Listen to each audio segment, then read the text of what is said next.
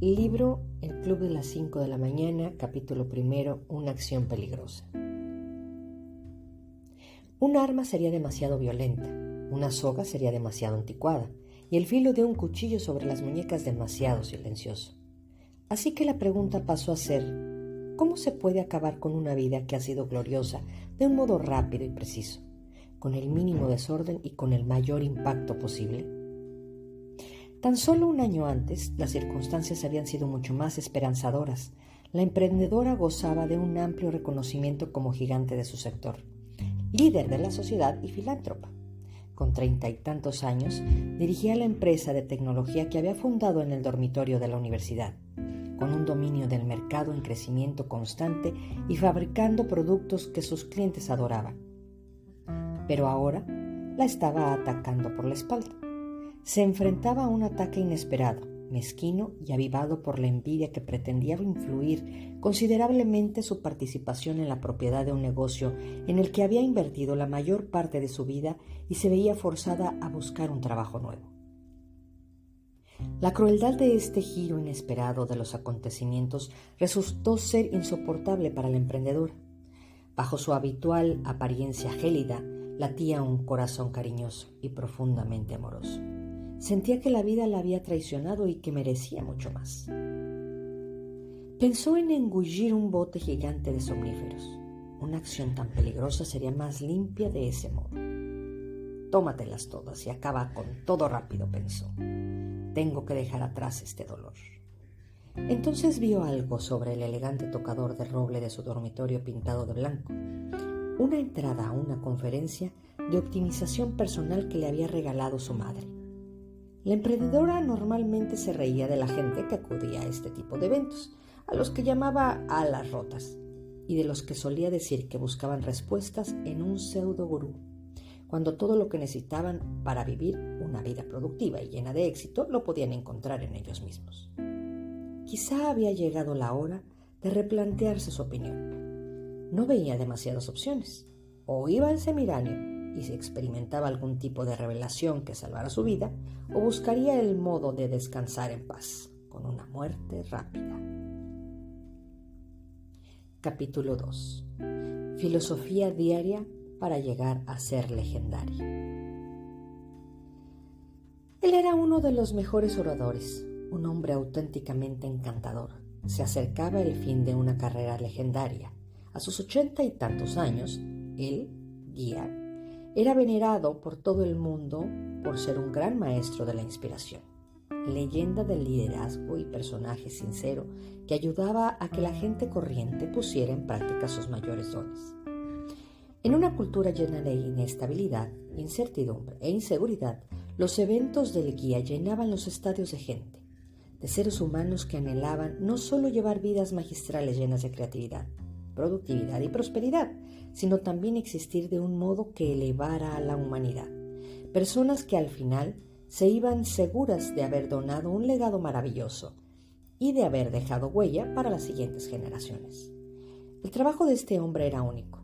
Transmitía ideas que fortalecían al guerrero que llevamos en nuestro interior y las combinaba con conocimientos que honraban a ese poeta conmovedor que vive en nuestros corazones. Su mensaje enseñaba a la gente normal y corriente a tener éxito en los más altos niveles del mundo de los negocios y a la vez a reclamar la magia de haber vivido la vida plenamente. Además, enseñaba cómo recuperar la capacidad de asombro que dejamos atrás cuando un mundo duro y frío puso nuestro talento natural al servicio de una orgía de complejidad, superficialidad y distracciones tecnológicas. Aunque el guía era alto, su avanzada edad lo había encorvado ligeramente. Se movía por el escenario con pasos cuidadosos pero elegantes.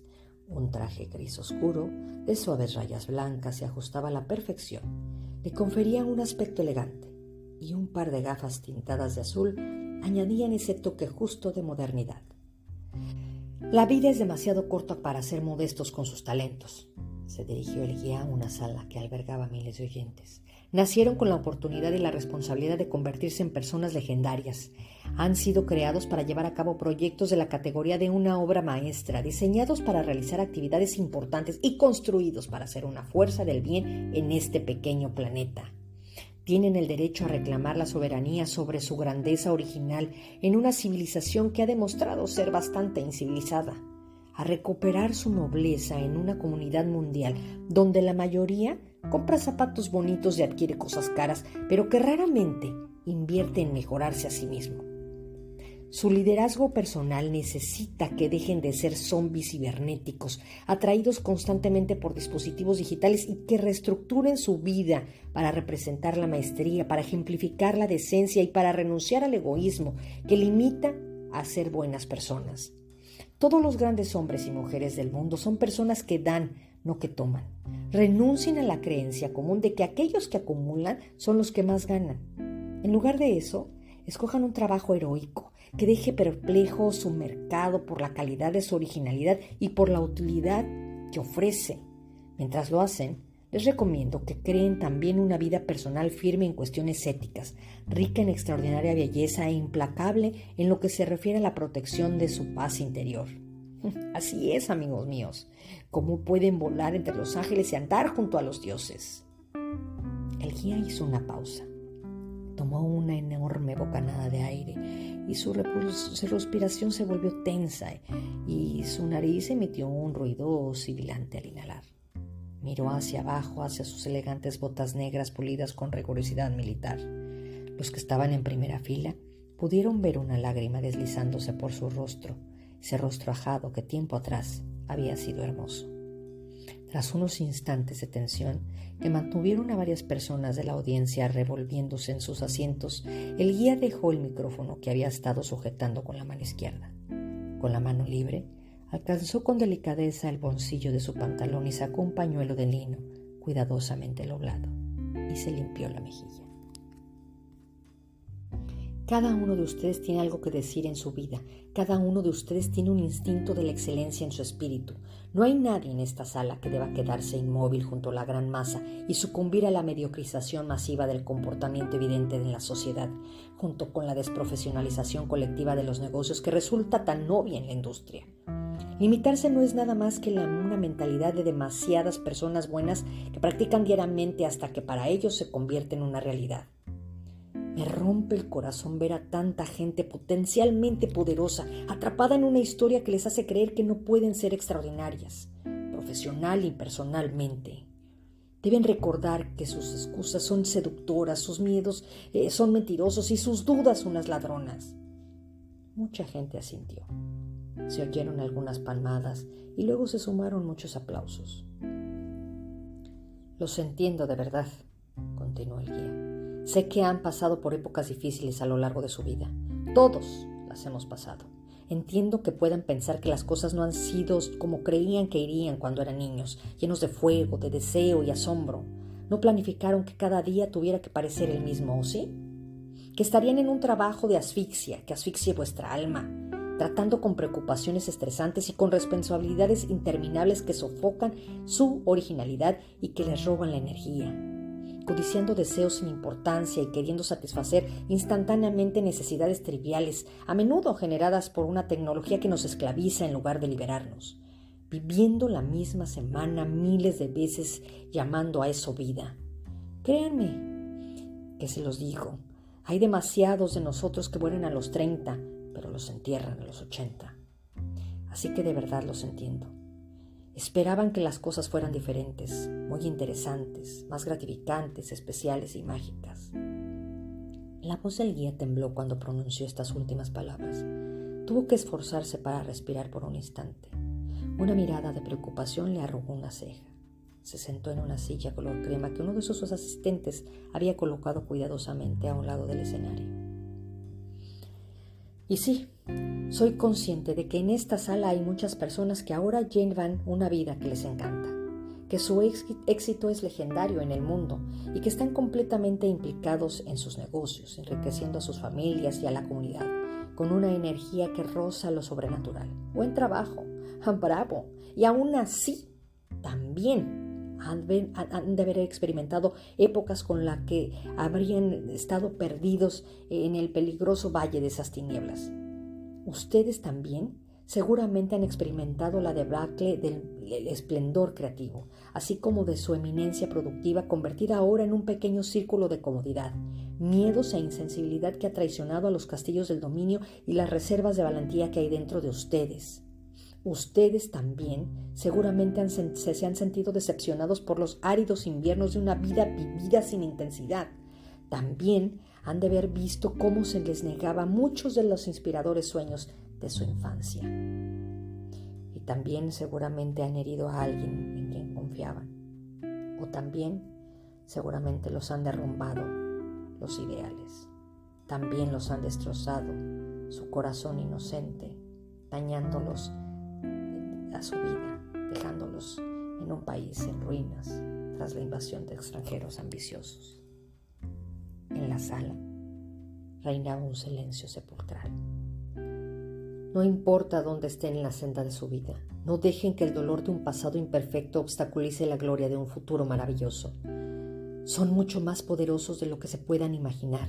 Victorias espléndidas los esperan en su camino y están exactamente donde deben de estar para crecer lo necesario, llegar a tener la vida productiva, extremadamente prodigiosa y excepcionalmente influyente que se han ganado tras pasar por pruebas más duras. Nada va mal en sus vidas ahora, aunque parezca que todo se derrumba.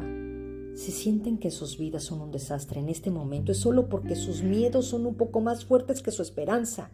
Con práctica pueden bajar el volumen de esa voz asustadiza en su interior y subir el tono de la faceta más triunfadora de ustedes mismos. La verdad es que cada reto al que se habrán enfrentado, cada persona tóxica con la que se habrán cruzado y todas las dificultades que habrán sobrellevado han sido la preparación perfecta para convertirse en las personas que son ahora.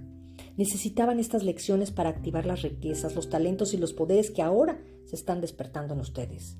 Nada ha sido un accidente, nada ha sido en balde. Están exactamente donde deben estar para empezar la vida de sus sueños, una vida que puede convertirlos en los fundadores de un imperio y en personas que cambien el mundo, e incluso pueden que hagan historia. Todo parece fácil, pero es mucho más difícil en realidad, gritó un hombre con una gorra de béisbol roja. Llevaba una camiseta gris y unos vaqueros rotos como los que puedes comprar ya rasgados en el centro comercial de tu barrio. Aunque esta interrupción podría parecer irrespetuosa, el tono de voz del participante y su lenguaje corporal mostraban cierta admiración genuina por el guía. Estoy de acuerdo contigo, ser humano maravilloso, contestó el orador, con una elegancia que provocaba un gran influjo sobre todos los participantes y con una voz que sonaba un poco más fuerte tras levantarse de la silla. Las ideas no valen nada si no van acompañadas de una puesta en práctica. El paso más pequeño para implementarla tiene más valor que la mayor de las intenciones. Y si ser una persona maravillosa y tener una vida legendaria fuera fácil, todo el mundo lo conseguiría. ¿Sabes lo que quiero decir?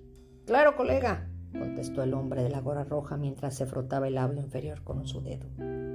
La sociedad nos ha vendido una serie de engaños, continuó el guía, que el placer es preferible al hecho terrorífico pero majestuoso, y que cualquier posibilidad requiere un trabajo duro, una reinvención constante y una dedicación tan profunda como el mar para poder alejarnos diariamente de la seguridad de nuestro propio puerto. Creo que a la larga, la seducción de la complacencia y de una vida fácil es cien veces más cruel que una vida en la que le lo das todo y adoptas una postura inquebrantable para conseguir tus mayores sueños. La vida de primera clase Empieza donde termina tu zona de confort. Esta es una regla que las personas con éxito, influencia y felicidad recuerdan en todo momento. El hombre asintió y varios grupos entre el público repitieron el gesto. Desde muy temprana edad se nos programa para pensar que vivir una vida siendo leales a los valores del virtuosismo, el ingenio y la decencia no suponen mucho esfuerzo.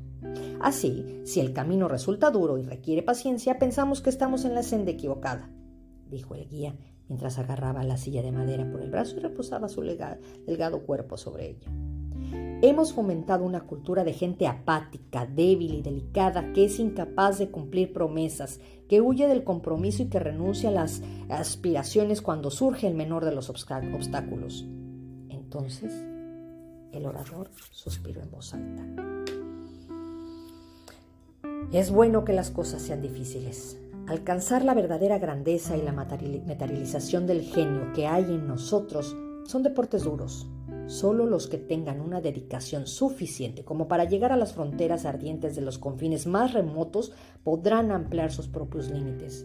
Y el sufrimiento que sientan a lo largo del camino de esta materialización de sus poderes especiales, de sus habilidades más fuertes y de las ambiciones más inspiradoras es una de las mayores fuentes de satisfacción humana. Un paso clave para la felicidad y sobre todo para la paz interior. Es saber que han hecho todo lo que estaba en sus manos para obtener recompensas y que con esfuerzo y pasión han puesto en práctica su audacia para convertirse en los mejores. Por ejemplo, Mill Davis, la leyenda del jazz, cruzó ferozmente los límites de lo que en su campo se conocía como normal para explorar por completo su magnífico potencial. Miguel Ángel hizo un sacrificio mental, emocional y físico y espiritual enorme para crear un arte asombroso. Rosa Parks, una simple costurera con una valentía excepcional, sufrió una rotunda humillación cuando fue arrestada por no renunciar a su asiento en un autobús segregado, iniciando así el movimiento por los derechos humanos. ¿Y qué me dicen de Charles Darwin? Darwin demostró la resolución necesaria para alcanzar el virtuosismo estudiando Percebes, sí, Percebes, durante ocho largos años mientras formulaba su famosa teoría de la evolución. La gran mayoría de nuestro mundo moderno, la que pasa una enorme cantidad de su irreemplazable tiempo vital mirando ráfagas de selfies, los desayunos de sus amigos virtuales y videojuegos violentos, tildaría de locura esta dedicación a la optimización del conocimiento. Así lo dijo el guía mientras observaba alrededor de la sala, como si estuviera decidido a clavar su mirada en los ojos de cada uno de los asistentes.